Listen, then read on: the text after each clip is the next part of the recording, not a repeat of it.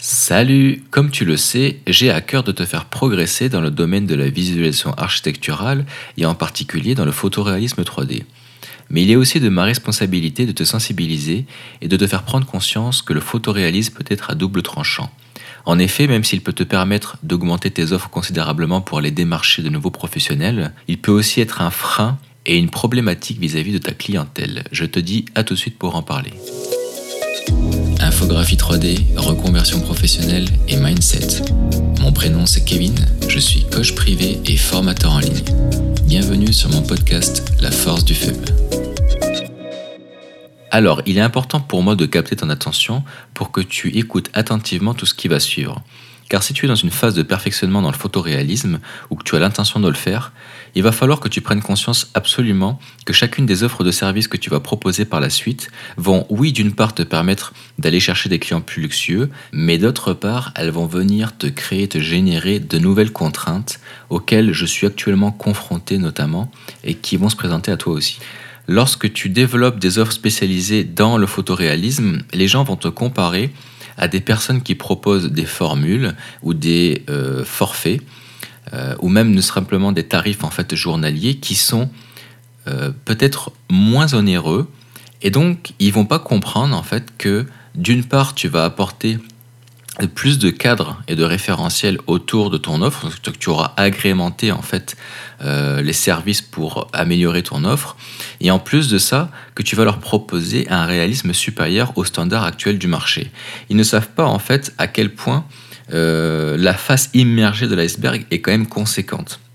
Donc nous, la problématique qu'on va avoir vis-à-vis de ça, versus des personnes qui vont utiliser des moteurs de rendu simplifiés ou qui vont aller dans un workflow qui, qui allie un bon ratio temps-qualité, c'est qu'on va aller plus dans le détail, on va devoir faire des études et des essais-erreurs et puis des essais avec des vraies photos pour euh, perfectionner et aiguiser notre regard. D'ailleurs, je te renvoie sur l'épisode de euh, aiguiser son œil pour euh, augmenter dans le photoréalisme 3D c'est que on, a besoin, à un moment donné, de faire des pauses, de prendre du recul, de revenir sur le projet plus tard pour se rendre compte que telle ou telle manipulation ou tel ajustement qu'on a effectué qui nous paraissait bien sur le moment, finalement, on n'était plus assez objectif, on n'arrivait plus à prendre assez de recul. Et donc, euh, en faisant des pauses, on se rend compte mieux après des, défauts et des imperfections. Donc, toutes ces phases, en fait, euh, qu'on est obligé de mettre en application dans le photoréalisme, ce sont des, des parties que les personnes s'épargnent lorsqu'elles ont un bon ratio temps-qualité. Moi, par exemple, quand une personne me sollicite pour mes offres de service et qu'elle me demande en fait à avoir des deadlines serrés et euh, des choses en une semaine, tout de suite je lui dis ça ne fait pas partie de ma méthodologie de travail ni de la, du service que je propose dans mon activité professionnelle. Dans ce cas-là, je t'oriente vers un, un confrère, un ami qui lui va être spécialisé euh, dans cette demande et qui va répondre parfaitement à tes besoins. Par contre, si après, plus tard, tu veux euh, générer euh, un effet boule de neige, un effet bouche à oreille et te démarquer de la concurrence avec des interprétations architecturales qui sont plus portées sur l'émotion, l'ambiance générale et le photoréalisme, parce que tu as besoin de présenter ça sur un site web où tu veux faire des campagnes promotionnelles autour de ça, là, dans ce cas-là, mon service est particulièrement pertinent pour tes besoins. Auquel cas, la plupart du temps, les personnes qui viennent te solliciter euh, parce qu'elles aiment en fait tes réalisations et qu'elles te demandent tes tarifs, c'est très problématique de proposer des tarifs et de les simplifier. Par exemple, moi, je suis obligé de faire plusieurs offres euh, dans euh, mes plaquettes tarifaires. La première, ça va être une offre où je vais expliquer que pour du rendu ou du design intérieur, eh bien, je vais devoir étudier le temps de travail en fonction de si c'est une pièce simple fonction, donc par exemple une cuisine toute simple où on voit rien d'autre que la cuisine dedans, ou si c'est une pièce multifonction, c'est-à-dire une cuisine euh, ouverte sur un salon, une salle à manger, etc. Donc dès que ça devient en fait une multipièce, donc un rendu 3D architectural où on voit plusieurs pièces euh, ou plusieurs activités au sein de la même scène, ça rentre dans le cadre d'une pièce multifonction. Donc déjà, il y a deux formules différentes en fonction de ça. Donc ça, c'est une première caractéristiques. Ensuite, chacune de ces formules, donc l'offre 1 qui va être les pièces simple fonction, puis l'offre 2 qui va être les pièces multifonctions, va être segmenté en deux parties. Est-ce que je euh, fais mon rendu 3D à partir d'une scène 3D déjà modélisée que j'ai reçue euh, de la part du client? Ou est-ce que je dois modéliser euh, la scène au complet à partir des plans techniques que le client m'a émis? Donc déjà, ben ça c'est encore extrêmement important de le dissocier. En fonction de l'un et de l'autre, eh ben mon, mon offre de service va être plus ou moins élevée. Donc ça, ben ça fait déjà deux caractéristiques, plus encore deux, ça en fait quatre. Et ensuite, j'ajoute des extras par rapport à ça, parce que si la personne m'envoie une scène et qui comprend déjà le mobilier et les accessoires, eh bien forcément la charge de travail, le temps de travail que je vais effectuer dessus va être moindre que si jamais on m'envoie une scène complètement vide avec des images de référence que je dois prendre comme modèle pour aller chercher du mobilier équivalent, voire modéliser à l'identique le mobilier qu'on m'a envoyé comme référence en image. Donc forcément, ben ça, ça implique de proposer des options en plus et de dire voilà, si tu m'envoies euh, ta scène déjà modélisée avec du mobilier, bah, sache que ça va euh, te coûter moins cher que si tu me l'envoies en fait vide. Et si jamais par exemple je dois modéliser la scène depuis les plans techniques, bah, sache que je peux te modéliser la scène toute vide parce que tu veux juste représenter les volumes pour ton client puis tu n'as pas besoin d'aller trop chercher dans le détail. Soit je peux incorporer du mobilier. donc si le mobilier il est libre, c'est-à-dire que j'ai carte blanche dessus, tu me donnes juste par exemple un style, tu me dis moi j'aime le mobilier scandinave, fais-toi plaisir, bah, ça va te coûter moins cher que si jamais tu me dis, moi j'aime le mobilier scandinave, mais il faut que ça représente ce modèle-là de shell manufacturier ou de shell fournisseur, il faut que ça ressemble à tel ou tel euh, référence que je t'ai mis en image. Donc là, ça veut dire que le mobilier est plus spécifique et donc ça va aussi augmenter les prix de mon offre. Et après, il y a aussi l'option euh, savoir si la personne veut euh, un panorama 360 degrés. Tu sais, c'est quand euh, tu vois à 360 degrés dans une pièce, tu peux tourner en fait sur un point fixe et puis rotationner à 360 degrés autour de toi pour voir l'ensemble de la pièce. Bon, ça, c'est des panoramas, en fait, des images panoramiques qui sont projetées au sein d'une sphère virtuelle qui permettent ce genre de type de visite virtuelle. Puis quand tu cliques sur une image, ça te bascule sur une autre et tu as l'impression en fait d'avancer de, pièce en pièce. Donc ça c'est une option. Puis après il y a aussi la possibilité d'avoir des vidéos qui, donc, qui est complètement différent du panorama 360 degrés en image. Et cette fois-ci en fait on a euh, des séquences vidéo dynamiques pour faire des présentations par exemple d'une cuisine ou peu importe, ou bien une visite virtuelle de pièce en pièce euh, en continu avec un déplacement en continu qui va pas être sous forme de, séquence cette fois-ci, qui va pas être un teaser vidéo avec séquence, mais qui va être une visite virtuelle avec un déplacement continu de la caméra qui souvent euh, minimise les montages en fait euh, en post-production derrière les montages vidéo. Et donc là, ça renvoie aussi sur une, un dernier extra dans ma bulle en fait des, des options payantes qui est est-ce que tu veux que je t'envoie la vidéo brute comme ça sans montage ou est-ce que tu veux que je m'occupe du montage vidéo, c'est-à-dire incorporation d'une musique derrière en libre de droit, euh, incorporation d'une intro, d'une outro ou du texte à l'intérieur de, ton, de, ta visite virtuelle, euh, ou alors est-ce que j'incorpore ou non ton logo. Donc ça, par exemple, ça serait la formule de base du montage de base. Et après, je propose aussi un montage plus avancé, c'est-à-dire la synchronisation de la musique avec les séquences vidéo, euh, avec des effets, des animations un petit peu plus évoluées. Euh, des voix off en complément, etc., la colorimétrie plus avancée, etc. Donc ça, bah forcément, en fait, ça fait beaucoup d'options ça fait beaucoup d'options, puis c'est pas quelque chose que je peux retirer parce que euh, si jamais je fais des formules plus simplifiées, eh ben, en fait, moi, je travaille à perte, ou alors je vais proposer des prix qui sont exorbitants, puis la personne ne va pas comprendre. Et donc, à chaque fois que tu vas lui, lui proposer des, des tarifs, en fait, elle va pas comprendre en fait le, le, pourquoi du comment. Par exemple, il y a beaucoup de personnes qui me demandent euh, est-ce que je dois facturer euh, et étudier mes offres de service au mètre carré ou au pied carré? Eh ben, moi, c'est quelque chose que je ne préconise pas. Pourquoi? Parce que tu vas peut-être te retrouver à des moments à avoir euh, un, un coussin confortable financier en proposant une offre qui va être intéressante parce qu'il y a un grand nombre de, pieds carrés ou de mètres carrés, mais euh, ça ne veut pas dire que la prochaine fois, il n'y a pas un client qui va venir avec un petit nombre de, au niveau de superficie au sol et qui va te prendre beaucoup plus de temps euh, qu'une plus grande surface qui avait été beaucoup plus rapide. Pourquoi? Parce que par exemple, si tu prends l'exemple d'une cuisine et que cette cuisine-là, finalement, elle est... Euh, sur un, euh, sur un 100 mètres carrés.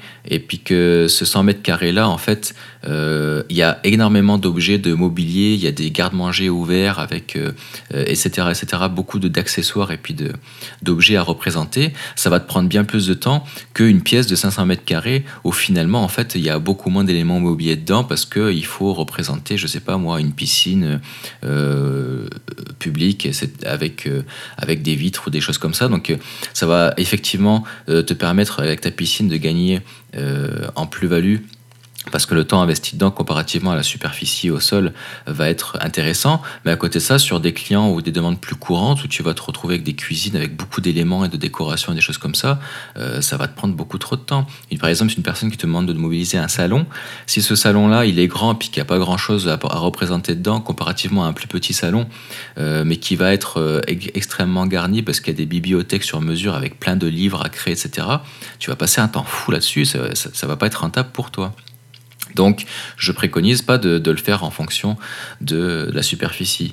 Et donc ça, il faut l'étudier après. Alors dans ce cas-là, comment on fait pour étudier ces offres et qu'est-ce qu'il faut étudier et qu'est-ce qu'il faut euh, anticiper pour que ce soit à la fois intéressant pour le client et rentable pour nous-mêmes. Et c'est là en fait où le bas blesse. C'est là où chacun essaie de, bah, de voir en fonction de ses besoins, de sa personnalité, puis de ce qu'il est en mesure de proposer à sa clientèle. Et moi, donc, je fais le choix de segmenter et de dissocier en fait euh, mes offres euh, en proposant des options, puis en proposant en fait des formules euh, propres à chacune. Mais le problème, c'est que ça fait beaucoup de détails, ça fait beaucoup d'éléments, puis la plupart des gens, en fait, par exemple, si c'est pour faire des comparaisons sur Amazon pour s'acheter un collier de chat et vérifier si tel ou tel collier va être euh, adapté à telle ou telle utilisation pour telle ou telle race de chat, là, par contre, ils peuvent passer beaucoup de temps là-dessus, ça leur pose aucun problème. Dès qu'il suffit juste d'étudier en fait les offres de son collaborateur ou, ou du prestataire de service par lequel on veut passer, on est comme feignant et réfractaire d'entrée de jeu parce qu'on sait que de toute façon ça va être pour pour débourser de l'argent.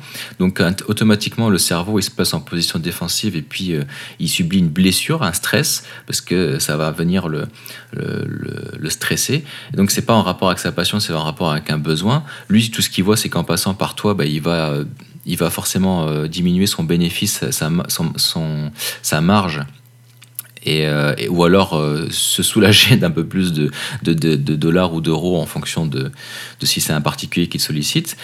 Et eh bien là, euh, c'est tout de suite la personne en fait, elle va lire en travers, elle va voir les options, elle va voir le flot d'informations, puis elle va directement en fait juste se dire ah ben c'est trop compliqué pour moi ou ça s'adapte pas dans mon cas de figure ou je comprends rien, etc. Puis elle va pas faire d'effort de lire, voilà alors qu'elle est capable de le faire sur d'autres aspects de sa vie, euh, sur des choses bien plus complexes d'ailleurs, mais c'est juste une question de, de, mindset et de, motivation de personnalité. Donc voilà, la problématique auquel je suis confronté moi, puisque je vais loin dans le photoréalisme, j'ai des personnes qui me disent Waouh, euh, c'est toi qui proposes le plus haut. Euh, le plus haut tarif de mon réseau professionnel. Euh, moi, pour, une, pour quatre images, ça m'a coûté tant. Euh, toi, tu me proposes tant, alors qu'en plus de ça, tu n'as même pas la modélisation qui est incluse dedans. Il faut que la scène elle soit euh, réceptionnée, déjà modélisée. donc, ça veut dire que ça me coûterait tant. Est-ce que je comprends bien? Ce serait bien qu'on fasse un visio pour en parler. Donc, tout ça, forcément, en fait moi, je réponds que oui, en effet, ça coûte euh, tant. Déjà, aussi, la personne en fait se stresse, donc elle panique, donc elle lit en travers, donc elle mélange tout.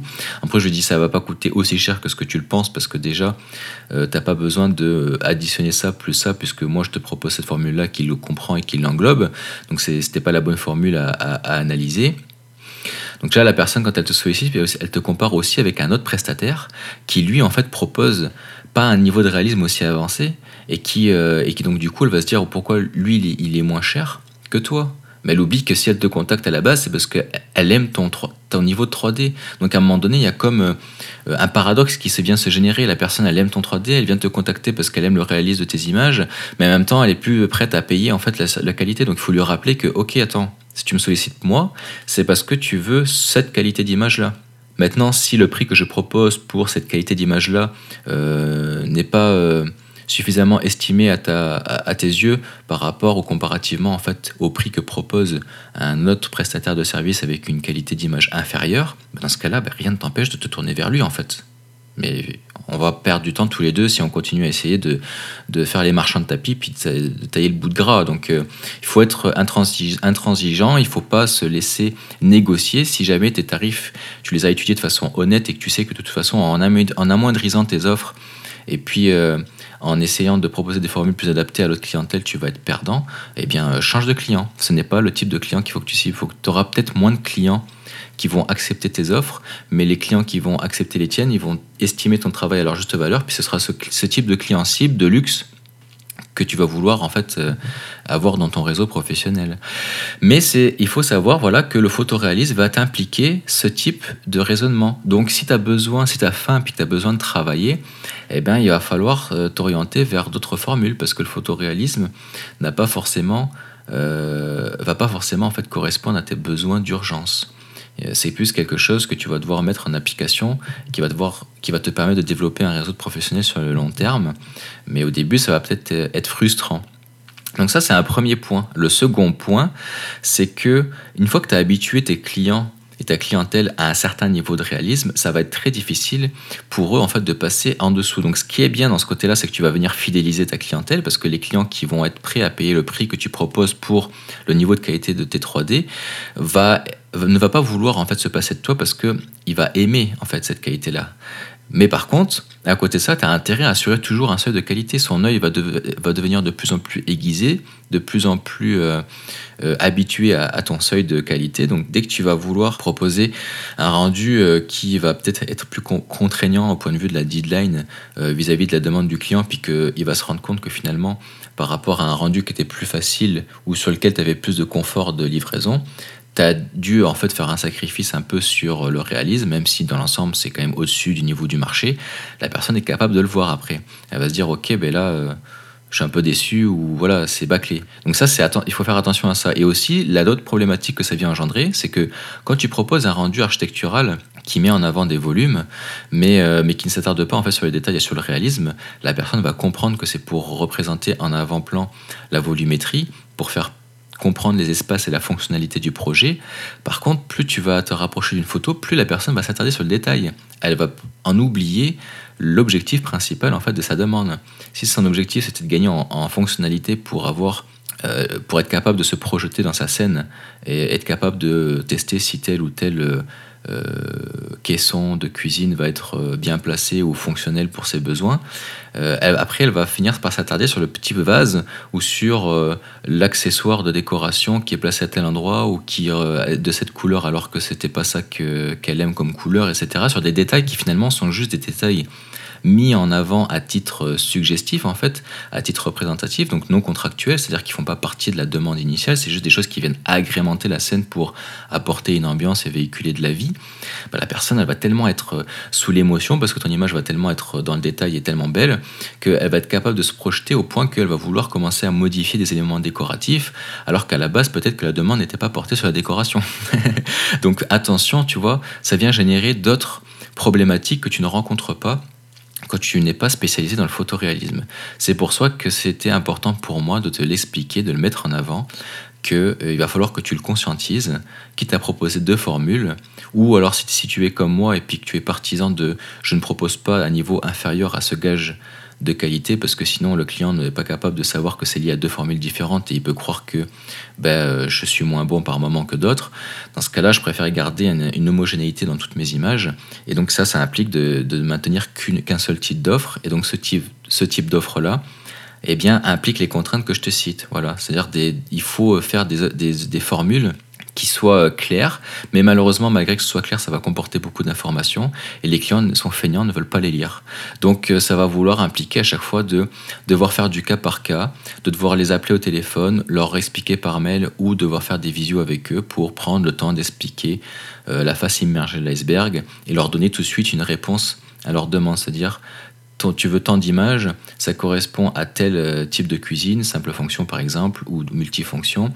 dans ce cas-là, ça va correspondre à ce tarif-là. Si tu veux des extras, ça va, ça va correspondre à ce tarif-là. Il, voilà, il va falloir euh, avoir un accompagnement euh, personnalisé puis une relation client plus approfondie. Et ça, c'est quelque chose que je, je suis confronté à l'heure d'aujourd'hui parce que je me rends compte qu'il y a trop de personnes qui me reviennent en disant je comprends pas tes offres ou elles sont trop complexes et tout, alors que je les ai simplifiées au maximum possible en rapport en fait à, à mon photoréalisme. Donc il va falloir que je fasse une nouvelle approche, que je sois un peu plus euh, dans euh, la relation client en faisant des interprétations, des présentations en fait en, visio. Malgré que j'ai fait une présentation, une animation vidéo pour présenter mes offres de façon ludique, je me suis même amusé à faire un petit bébé Yoda qui euh, qui montre euh, avec une animation euh, si c'était un client qui sollicitait mes services pour essayer d'un petit peu rendre le truc un peu plus friendly user, tu vois. Mais, mais non, en fait, euh, je pense qu'il y, a même des personnes qui vont pas jusqu'à jusqu'à cette partie-là de la vidéo, voilà, parce que ça les fait chier, voilà, tout simplement. Donc, c'est compliqué. Il faut, il faut arriver à, à, trouver en fait un message, une communication en amont pour le client qui, qui soit, il faut se mettre à sa place en se disant comment lui présenter la chose de sorte à ce qu'elle ait le moins peur et que ce soit, ça lui demande le moins de jus de cerveau possible. Et ça, bah, c'est compliqué parce que ça sort un peu de notre, de notre cadre qui est, nous, la création de contenu. Et donc, il y a un côté, entre guillemets, administratif et puis marketing qu'il faut aussi développer, qui ne fait pas forcément notre point fort. Voilà tout. Je pense que j'ai fait le tour sur les grandes lignes. Donc, euh, écoute, euh, si jamais tu... Euh, tu découvres euh, ma chaîne de podcast, eh ben, je t'invite à me laisser des étoiles, ça va m'aider à gagner en visibilité et puis euh, à aider un maximum de personnes. Et, euh, puis si jamais je t'ai apporté de la valeur aujourd'hui, n'hésite pas à, me répondre dans la question de, cet épisode, dans les commentaires, afin de, de, de permettre à d'autres personnes de s'identifier en fait dans ton cas de figure. Et puis je te souhaite une bonne continuation en attendant le prochain épisode. Salut